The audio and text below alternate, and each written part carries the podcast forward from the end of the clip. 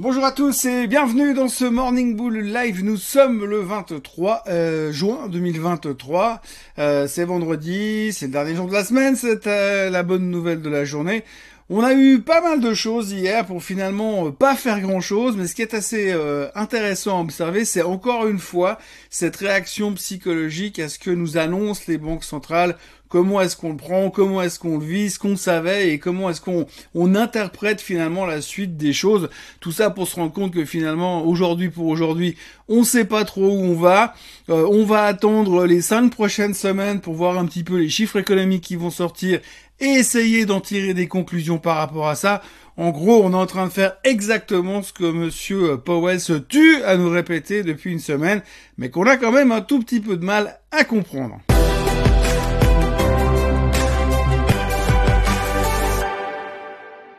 Donc si on fait un petit peu le point de ce qui s'est passé hier, il n'y a pas des milliards de choses qui se sont produites. On notera au passage que Apple a terminé sa journée au plus haut de tous les temps. Elle n'est pas encore à 3000 milliards de capitalisation boursière, mais elle continue de monter. Et puis à côté de ça, eh bien, on a eu quand même pas mal de blabla de la part des banques centrales. Alors si on commence dans l'ordre, on a eu droit déjà aux Anglais.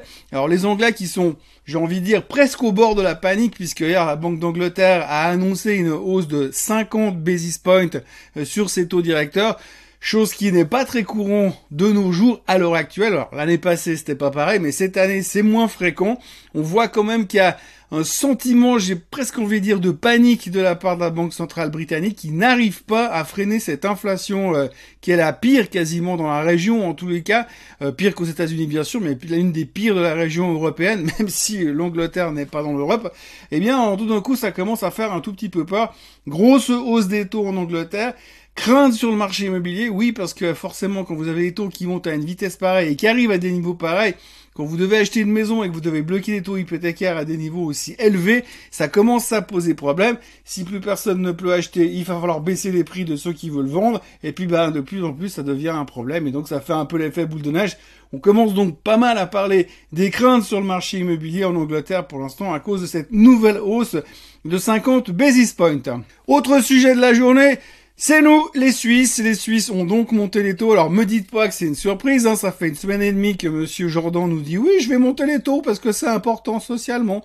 Alors voilà, hier, il a fait ce qu'il fallait faire. Donc, il a monté les taux de 25 basis points. Ça n'est pas une surprise. Euh, d'ailleurs, le marché, le SMI, qui ne fout strictement rien, mis à part baisser depuis quelques jours, a terminé en hausse. Je vais pas dire sur la nouvelle, mais en tout cas, malgré la hausse des taux en Suisse, eh bien, le SMI termine en hausse. Bon, d'accord.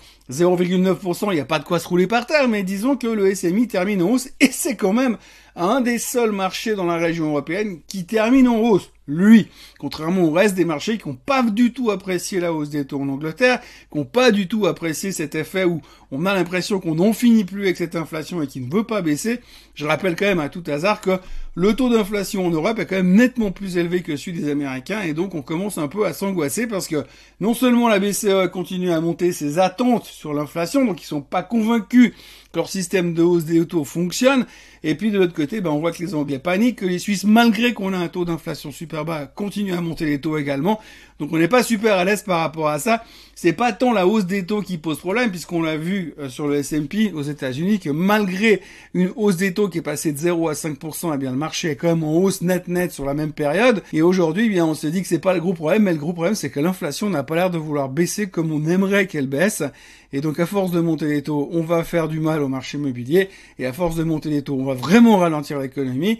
Et puis euh, quand on aura vraiment ralenti l'économie, on va se retrouver avec une inflation qui peut-être finira par baisser, mais on sera surtout en récession. Et ça, ça commence un tout petit peu à poser quelques euh, problèmes à certains intervenants.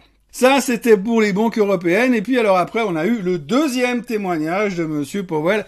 Alors ce qui est assez rigolo à observer sur les performances du marché hier et avant-hier, mercredi, il nous dit que, eh bien, euh, pour l'instant, il exclut pas la possibilité de monter encore une fois ou deux fois les taux d'intérêt parce qu'il a besoin de temps pour voir comment l'inflation va se comporter ces prochaines semaines, mais que c'est clairement les chiffres économiques qui leur diront, qui diront à la fête ce qu'ils doivent faire.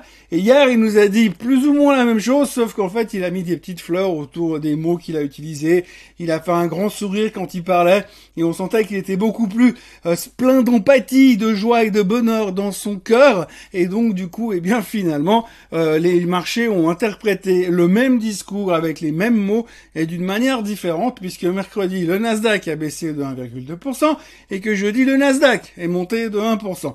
Bref, en gros, même mot, même parole, même explication, même situation, mais on l'interprète d'une manière différente. À 24 heures d'écart, il faut quand même reconnaître que pour cette, pour ce genre de choses, on est quand même vachement balèze. Résultat, le marché américain termine au milieu de nulle part, mais quand même en hausse, alors que toute l'Europe est en baisse, et on se dit, Bon, ben maintenant, on va voir ce qui va se passer les cinq prochaines semaines. C'est exactement ce qu'il nous dit depuis une semaine et demie, mais nous, on commence à en prendre conscience aujourd'hui. Donc maintenant, notre préoccupation à venir, ce sera d'interpréter les prochains chiffres économiques afin d'essayer de deviner ce que la Fed va nous faire lors du prochain meeting de la fin du mois de juillet. Donc nous sommes au milieu de nulle part, on n'a aucune idée de ce qu'il faut faire et comment on va le faire. Ce matin, quand on regarde des futurs, ça fout un tout petit peu la trouille. La Chine est toujours fermée parce que c'est toujours le Dragon Boat Festival, mais le Hong Kong a rouvert, c'est pris 2% dans les dents. Euh, le Japon est en forte baisse, enfin forte baisse, par rapport à ce qui monte ces derniers temps, bah, 1,5% de baisse, c'est une forte baisse. La raison principale, c'est que les chiffres de l'inflation japonais sont sortis ce matin et ils sont nettement plus forts qu'attendus. Donc du coup, on se pose des questions puisque c'est encore le seul pays qui arrive à maintenir des taux relativement bas et une économie qui a de fonctionner puisque tout le monde encense l'économie japonaise depuis plusieurs mois. Et là, tout d'un coup, on se dit, oups, mais ils ont aussi l'inflation qui monte, donc ça nous arrange quand même un tout petit peu moyen à la fin. Donc ça, c'est un peu l'attention du matin. Et puis si on regarde de nouveau les commentaires qui nous arrivent des États-Unis, eh bien déjà, on se rend compte que beaucoup beaucoup de gens sont en train de monter des positions short de manière massive sur les Magnificent Seven. Hein. Donc vu la hausse récente de tous ces titres, on va pas vous faire le calcul parce qu'à chaque fois on se fait le tour, mais la plupart des 7 gros titres du S&P 500, eh bien, ont explosé. On va dire même les 10 plus gros titres du S&P 500 ont explosé depuis le début de l'année. Il faut à ce propos d'ailleurs noter que si vous prenez les 10 plus gros titres qui ont formé la hausse du S&P 500 depuis le début de l'année, vous verrez qu'ils vont se retrouver avec un PI, un price earning moyen autour de 28, alors que de l'autre côté, le reste des 490 autres titres du S&P 500 ont un PI de 16. Donc vous voyez clairement que pour l'instant, bah, vous avez une partie du SMI qui ne fout rien et de l'autre côté, vous avez un petit groupe d'élus qui, eux, cartonnent. Et donc ce groupe d'élus aujourd'hui, on voit qu'il y a énormément de positions short qui sont en train de se monter dessus. Parce que, encore une fois, on se dit, bah, si tout d'un coup ça doit baisser, c'est là que ça baissera. C'est pas le reste du S&P 500 qui va baisser. Donc les gens sont en train de se concentrer pour monter des positions short sur des Apple, sur des Microsoft, sur des Amazon, sur des Meta, sur des Nvidia. Donc tout ça, ça, ça vient un petit peu dans ce sentiment où les gens commencent à être un peu méfiants. Euh, on ne sait pas trop pourquoi. On voit que le marché ne veut pas baisser, que la vol continue elle à baisser, qu'on a presque l'impression qu'elle va casser à la baisse, qu'elle va nous chercher les 10% de volatilité. Mais à côté de ça, on voit quand même que bah là on se pose pas mal de questions et on se demande quels seraient réellement les catalystes pour nous faire monter maintenant, même si on arrive au début d'été et qu'on a souvent cette fameuse thématique du rallye d'été. Et puis alors euh, ce matin je suis tombé sur euh, peu d'articles parce qu'on sent qu'on est un peu à court d'informations et à court d'idées en cette fin de semaine et en cette fin du mois de juin surtout.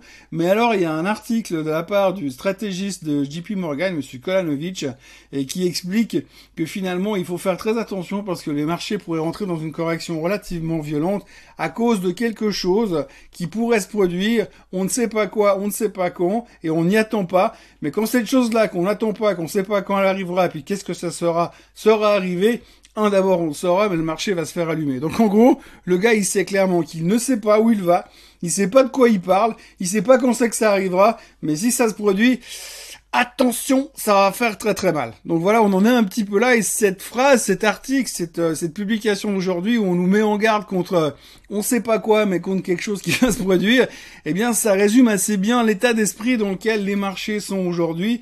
On sait qu'il va se passer quelque chose, on a l'impression qu'il pourrait se passer quelque chose, on va mettre le conditionnel parce que personne n'est convaincu de quoi que ce soit, et puis que le jour où ce truc-là se produira, eh bien ça risque de faire euh, très mal.